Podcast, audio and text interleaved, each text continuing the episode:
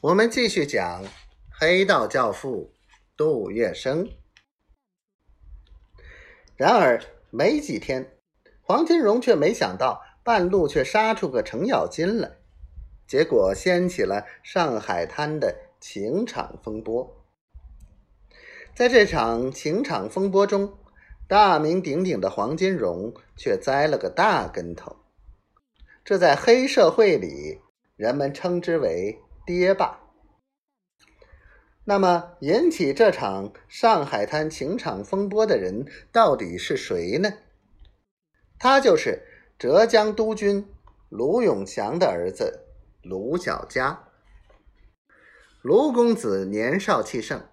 倜傥风流，也是一位翩翩公子。他一身白绸衫裤，带着两个跟班，整天出入于酒肆、剧院、舞厅等声色场。这时正值第一次直奉战争以后，直系军阀战胜奉系，控制了北京政府。皖系段祺瑞，奉系张作霖。在与广州的孙中山暗中联络，结成了孙段张三角联盟，共同对付直系军阀曹锟、吴佩孚。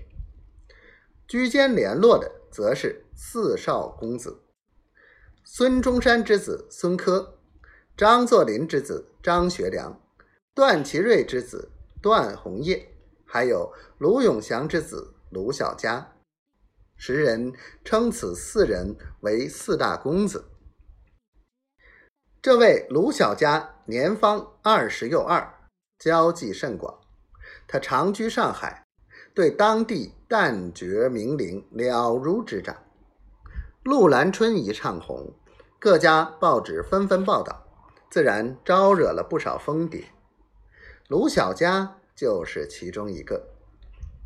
卢小佳。最爱听戏，他一听报上捧陆兰春，当即轻车简从，专程前往老贡舞台。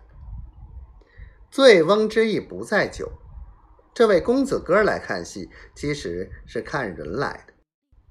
卢小佳到共舞台看了几次戏，看中了陆兰春。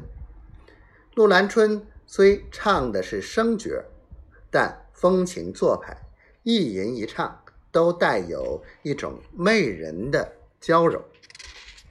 卢小佳初次听陆兰春的戏，陆兰春刚一出场，一个飞眼儿就把陆小佳飞了个心猿意马。